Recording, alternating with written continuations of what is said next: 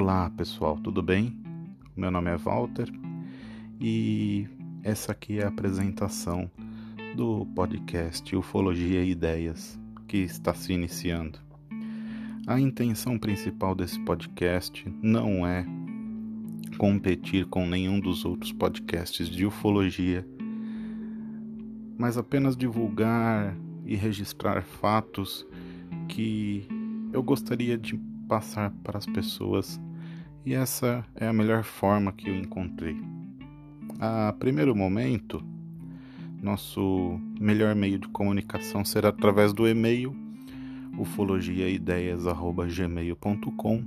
Lá vocês podem me enviar dúvidas, sugestões, é, perguntas, até um, um início aí de um de um bate-papo. Mas é, como ele é muito novinho, esse podcast ainda está no primeiro episódio, ele é apenas um embrião, né? E com o tempo ele vai tomando o seu formato. E eu não gostaria de fechar esse áudio apenas com essas informações. Eu vou disponibilizar aqui o áudio de uma matéria da TV Paranaíba do Mato Grosso é, de uma família que foi abduzida é, quando, em uma estrada escura indo buscar frutas para fazer é, é doce, alguma coisa assim, geleia, se eu não me engano. E foi uma matéria muito interessante, uh, muito séria e fiquem com o áudio aí, muito bom. 13 de dezembro de 2000. Seu João e a família seguiam de carro por uma estrada escura e deserta. No veículo estavam seu João, a esposa Dona Rosa, a filha Magui e a neta Lavínia. O lugar era conhecido pela família, que costumava visitar um casal de amigos que morava na região. A gente tinha ido aqui na fazenda para pegar uma jabuticaba para fazer licor. E a gente já tinha pegado a jabuticaba e vinha de volta para casa. No caminho de volta, a filha de seu João, na época com 19 anos, vê uma luz forte na estrada. Era por volta de 10 horas da noite. Eu olhei e falei, não, isso não é avião. É o que, pai? Eu falei, ah, isso é uma nave. Nave espacial. À medida que o carro se aproximava, a luz ficava mais intensa. Eu olhei assim, ele estava todo aceso. Aí ele já era muito grande eu calculo assim, desde o princípio eu lembro bem que eu falei que ele deveria dar uns 10 metros, assim, por uns 6 de altura. Logo, eles perceberam uma forte mudança de temperatura e veio a surpresa. O carro não estava mais na estrada. Aumentando aquele frio, frio, frio. Eu não aguentei mais o frio, eu não tinha mais respiração, ninguém mais falou nada todo mundo quietou, calou. Eu pensei, bom, agora é o que Deus quiser, mas se Deus quiser, eu levo minha família para cá. A família teria ficado dentro da nave por cerca de uma hora. Mas as lembranças do que aconteceu nesse tempo são muito vagas. Para tentar desvendar esse mistério, eles procuraram ajuda na regressão hipnótica. Se fosse ruim, eles não, não me devolviam para trás nem eu nem a minha família perfeito. E no entanto, hoje eu sei dizer para você o seguinte, que o que eles fizeram conosco foi algo de bom, porque mudou o, principalmente o meu sistema. Lavínia tinha apenas três anos de idade. Com a regressão, ela conseguiu lembrar de algumas coisas que teriam acontecido dentro da nave espacial. Mais ou menos na minha altura, e que ele me deu uma água suja para mim estar tá tomando. Uma água bem suja mesmo. Após eu ter tomado aquela água, me colocou tipo naqueles brinquedos de praça, onde rodava, rodava, rodava e eu vomitei. A convite do balanço geral, seu João e Dona Rosa voltaram ao lugar da suposta abdução, o nome que se dá ao que aconteceu com a família naquela noite. 15 anos se passaram e nós estamos voltando aqui no lugar onde a família Caiana teria visto o disco voador pela primeira vez. A filha Magui e a neta Lavínia não quiseram estar presentes.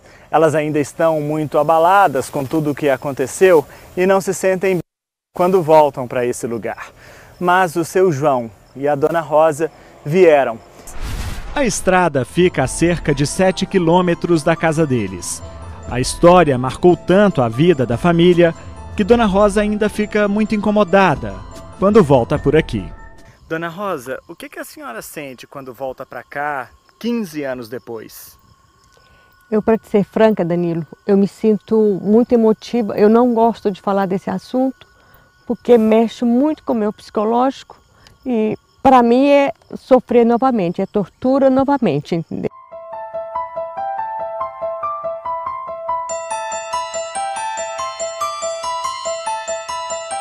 Inquieta, Dona Rosa não para de olhar para o céu quando está na estrada. Ela parece apreensiva e muito assustada. A professora tem medo de ter um novo contato com os supostos alienígenas. A senhora teme em ser abduzida Temo. E muito. E muito. Eu não gosto. Eu não gosto de falar.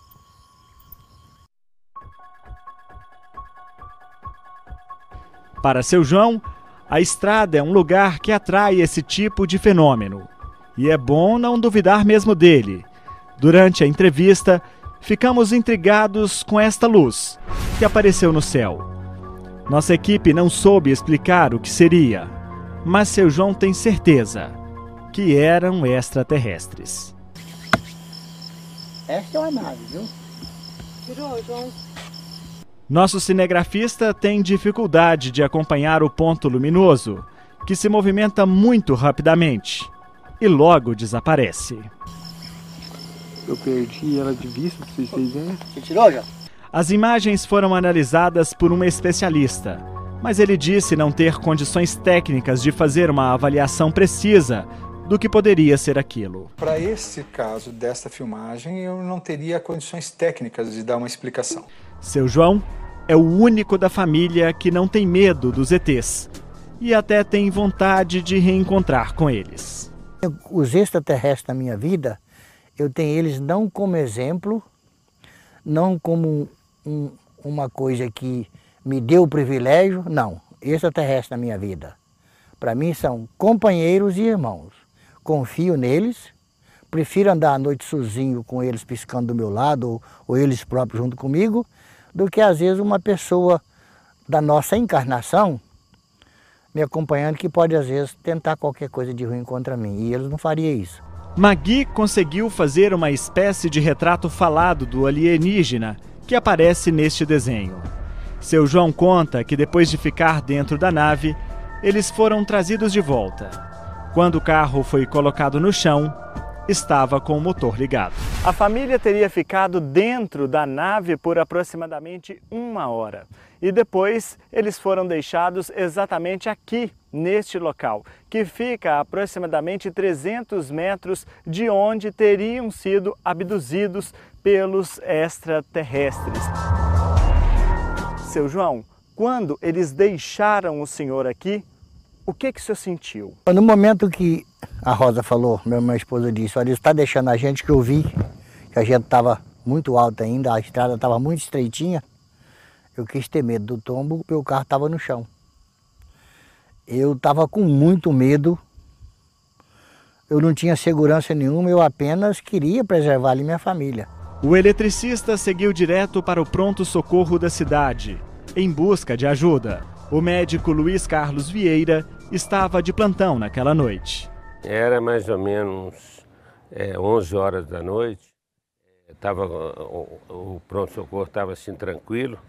Aí chegaram eles, apavorados todos, é que tinha é, ter, tido contato com um disco voador. Aí você fica assim, aí nós fomos examinar ele. Foi, é, ele estava muito tenso, a mulher dele, e uma coisa que eu falei, não, faz a ficha e vamos examiná-los. Porque é, nós observamos, os cabelos deles estavam tudo assim para cima e eles estavam muito tensos. Aí eu me, é, foi aferida a pressão, é, temperatura, é, pulso, entendeu? Estavam todos iguais. A mulher, a, a, a, ele, a esposa e a filha. Mas foi um detalhe que chamou a atenção do médico. O menino não mente.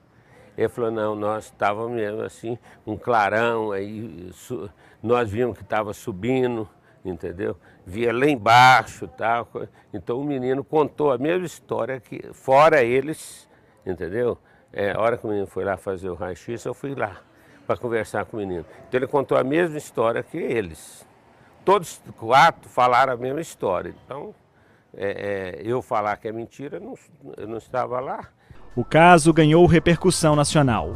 Seu João coleciona recortes de jornais e revistas da época que contaram a misteriosa experiência da família Caiana. Publicações especializadas em ufologia também falaram do caso. Seu João até hoje trabalha como eletricista e Dona Rosa cuida da casa depois de se aposentar como professora da rede pública mas eles contam que a vida da família nunca mais foi a mesma. Desde que tudo aconteceu, a família continua morando aqui nesta casa, em Iturama, no Triângulo Mineiro. Mas a vontade de se mudar daqui foi grande, porque na época as pessoas passavam pela rua, xingavam a família, jogavam pedras sobre a casa e ainda deixavam bilhetes xingando os familiares. A população da cidade não acreditava que a família Caiana havia sido abduzida por extraterrestres. Na pequena Iturama, cidade que fica a cerca de 240 quilômetros de Uberlândia, boa parte da população ainda não acredita nos extraterrestres, mas também não quer comprovar. Eu fico em dúvida, né? Não acredito muito, fico em dúvida. Mas por um acaso, se ela estivesse passando aqui na praça e encontrasse um ET, o que, que você iria fazer? Nada, eu ia correr e ir embora. Com seu João e família ficaram as lembranças, que aliás ele gosta de guardar. Além das pastas cheias de recortes de jornais e revistas, nas paredes da sala ele pendurou imagens de alienígenas e das naves espaciais. Apesar das dúvidas, mistérios e as enigmáticas luzes que aparecem no espaço, uma dúvida ainda é permanente. Estamos sozinhos no universo?